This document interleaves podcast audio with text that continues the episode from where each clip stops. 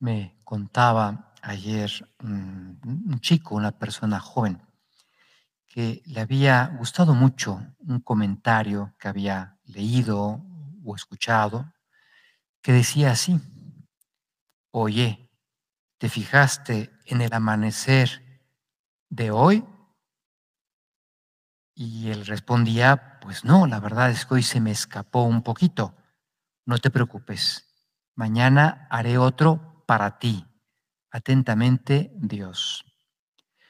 Quizá estas circunstancias nos han llevado a fijarnos un poquito más en el mundo que nos rodea, porque a veces vamos con tanta prisa que no me puedo detener para contemplar las maravillas que Dios hace para cada uno de nosotros. Un amanecer, un atardecer, que salga el sol. Pues a ese Dios que admiramos detrás de su creación, también hay que aprender a descubrirlo en la vida ordinaria. El Señor no solamente luce en cada amanecer, en cada despertar del día, eh, detrás de unos volcanes majestuosos como tenemos en la parte central de este país, o en las costas maravillosas que recorren por ambos lados también nuestro país, sino que ese Dios majestuoso, maravilloso, está escondido en lo que hacemos cada día. Y para que lo descubramos o para que lo redescubramos, Dios ha querido suscitar a José María Escriba en el contexto de los santos que la iglesia va aportando en cada época. Juan Pablo II definía a José María Escribá como celoso sacerdote, apóstol de los laicos para los tiempos nuevos. Cuando se cumplía el centenario del nacimiento de San José María, el 9 de enero del 2002, que luego fue el año de su canonización, en octubre de ese año 2002, hubo en Roma un congreso académico con la idea de profundizar en su mensaje, en sus enseñanzas. Y ya el título de ese congreso era muy sugerente, La grandeza de la vida ordinaria, para recordarnos que la enseñanza de José María, por inspiración divina, es justamente esta. Oye, que te des cuenta qué grandes son las cosas que tienes que hacer cada día, aunque parezcan muy normales, muy anodinas, muy cotidianas, ahí está encerrado un tesoro muy grande. De modo especial en el trabajo, que llena la mayor parte de nuestra jornada. Aquello me da una ocasión maravillosa de parecerme a Cristo, que es nuestro modelo. Si repasamos la vida de nuestro Salvador, nos daremos cuenta que toda ella es de trabajo y la mayor parte, con mucho, de un trabajo oculto. Es sorprendente y ojalá no nos acostumbremos a pensarlo, que Dios hecho hombre dedica la mayor parte de sus años en este hermoso planeta azul que hay que cuidar, haciendo taburetes, reparando techos, haciendo sillas, todo lo que un trabajador manual en aquella época podía realizar. Y por tanto, cuando tú y yo acometemos con el trabajo que tenemos cada día, no se nos olvide, estoy pareciéndome a Cristo, que fue trabajador toda su vida. Hemos leído en la primera lectura del Génesis como antes de que apareciera el pecado en el escenario de la creación, el plan de Dios preveía que el hombre está diseñado para trabajar. Puso el Señor Dios al hombre, se entiende que es Adán y Eva, es esa primera familia humana en el jardín del Edén para que lo cultivaran, para que lo trabajaran, ese es el sentido de nuestro trabajo. El Señor quiere que le, ayudemos a mantener la creación, a embellecerla. El arte, como la música, los trabajos manuales, los trabajos intelectuales, todos colaboran en esta labor de continuar y cuidar la creación. Lo primero para poder santificarnos con nuestro trabajo, lo decía San José María, es trabajar y trabajar mucho y trabajar bien. Y no es fácil, porque en un país como el nuestro es triste, pero es bueno recordarlo. Lo más sano es partir de la realidad, no de lo que me gustaría que fueran las cosas. Y casi, les diría yo, lo llevamos casi en los genes, una cierta tendencia a no exigirnos mucho nuestro trabajo en estas latitudes. Lo ha retratado de un modo muy simpático Cantinflas en esas películas, en donde retrataba muy bien nuestra mentalidad mexicana. Se acordarán muchos de ustedes de una escena que se hizo célebre. Él está de oficinista y llegan a preguntarle, oiga, pero ustedes mañana no trabajan, ¿verdad? No, dice Cantinflas, no, joven, cuando no trabajamos es hoy, mañana no venimos. Pues así, ¿verdad? Entre que hoy no trabajamos, mañana no venimos, podemos ir cayendo en una mediocridad. Y pensamos en la vida de Cristo, que es nuestro modelo, y nos damos cuenta que no es así. Su vida es de trabajo, lo dice la Sagrada Escritura. En tres palabras nos describe la biografía de Jesús. Bene, omnia fecit. Todo lo hizo bien. Lo lógico es que nuestro trabajo nos guste, nos da una gran alegría poner en juego talentos que Dios nos ha dado.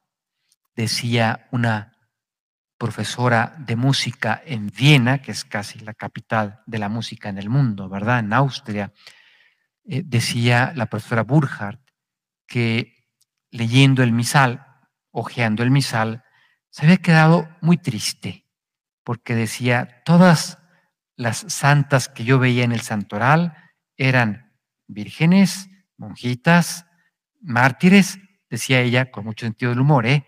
o por lo menos viudas. Y yo, que soy una madre de familia, que me dedico a la música, tanto a interpretarla como a enseñarla, pues no me sentía yo identificada con ninguna de esas santas que la iglesia me propone. Y en cambio decía, sí que me siento identificada con el mensaje de José María Escribá, el hacer de la música, que para mí es mi pasión y mi vida, mi camino de santidad, y saber que con eso contribuyo a embellecer la creación.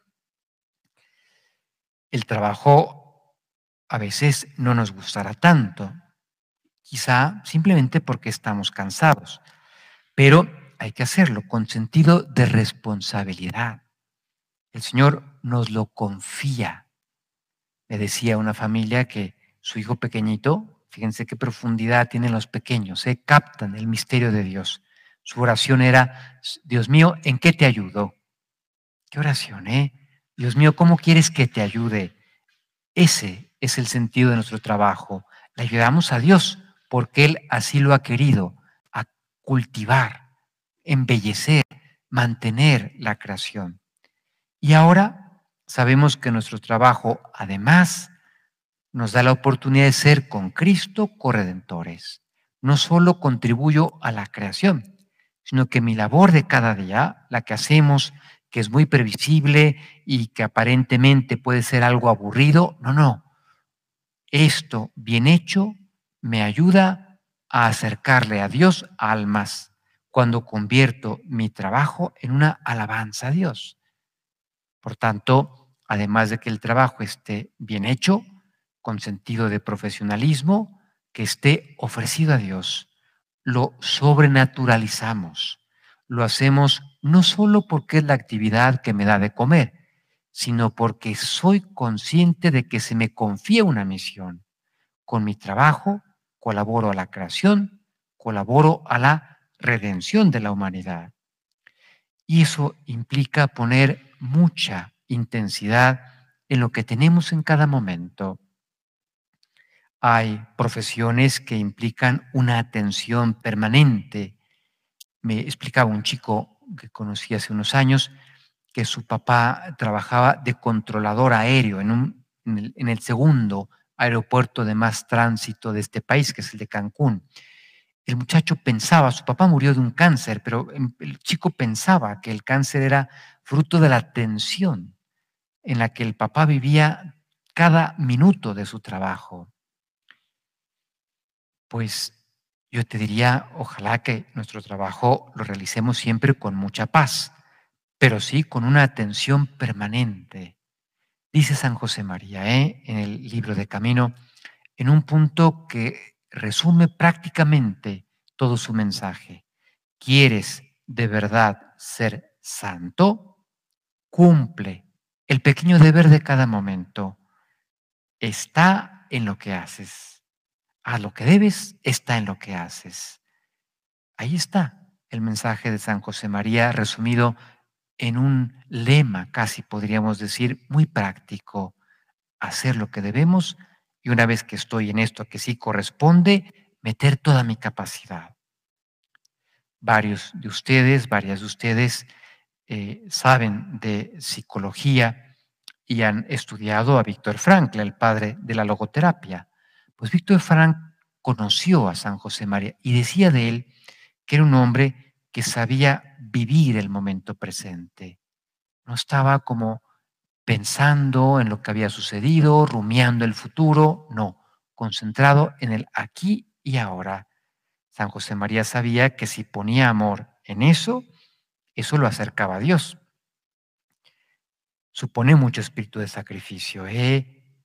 Cuando vemos el crucifijo lo vemos con muchísimo cariño, pero tiene que ser una lección permanente.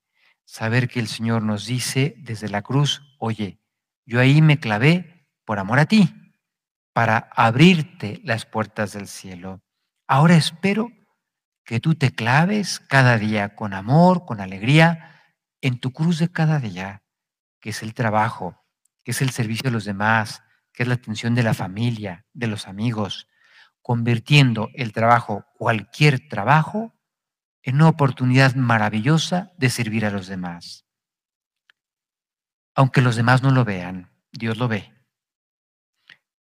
Cuando en esos años muy duros de la Guerra Civil Española, San José María pudo providencialmente trasladarse del Madrid republicano, donde su vida corría peligro en cada momento, a la zona llamada Nacional, que tenía su capital en la ciudad castellana de Burgos, donde está sepultado el Cid Campeador, ni más ni menos. Y le gustaba mucho llevar a aquellos chicos universitarios a los que estaba enseñándoles este camino de santidad en medio del mundo, a que vieran la catedral de Burgos, es una joya maravillosa. Y en la parte más alta de la catedral hay una especie de celosía hecha de piedra, que San José María con su buen castellano decía que era un auténtico encaje de piedra, como si estuviera bordado, pero era piedra. Y él les hacía ver que ese trabajo tan fino, tan delicado, que suponía desde luego muchísimo esfuerzo, no se alcanzaba a ver desde abajo. Por tanto, aquellos que lo realizaron aquellos artistas, lo habían hecho pensando en Dios. La gente no lo va a ver, pero Dios sí. Y Dios valora el esfuerzo, el amor que ponemos hasta en el talle más pequeñito. Termino citando unas palabras de Juan Pablo I antes de que fuera Juan Pablo I, cuando todavía, todavía era el cardenal Albino Luciani, patriarca de Venecia si se cumplían, se iban a cumplir los 50 años de la fundación de la obra, 2 de octubre del año 1978. Y él había dejado escrito un artículo conmemorando esa fecha, pero mira, la providencia hizo que lo eligieran papa y se fue a Roma. Pero se publicó ese artículo en su Venecia tan querida con motivo de los 50 años de la fundación del Opus Dei. Y decía el cardenal Luciani, citando a Etienne Gilson, que dice, Nos dicen que ha sido la fe la que ha construido las grandes catedrales que admiramos en la Edad Media en Europa. Y el mismo Gilson dice, con mucho sentido común, ¿verdad? Bueno, fe y geometría. Y esa idea la retomaba Albino Luciani en su artículo, hablando de la espiritualidad de San José María, para decir fe y trabajo, fe, oración, trato con Dios, la preocupación por vivir siempre en amistad con Dios y trabajo bien hecho. Eso es lo que el Señor espera de nosotros, unir ambas facetas. Pues vamos a pedírselo a nuestra Madre Santa María. Pensar que ella es la reina de los santos. ¿Y qué es la vida de María? La vida de una sencilla ama de casa en un pueblito tan pequeñito, Nazaret, que hoy le llamaríamos un ranchito en lenguaje mexicano. Serían unas cuantas casas, un poquitos cientos de personas, ¿eh? Y allí María colabora más que nadie a la redención de la humanidad, porque ella sabe que ese trabajo sencillo de una ama de casa, de una madre, de una esposa, cuando allí se pone amor, aquello colabora para hacer auténticas maravillas en la historia humana.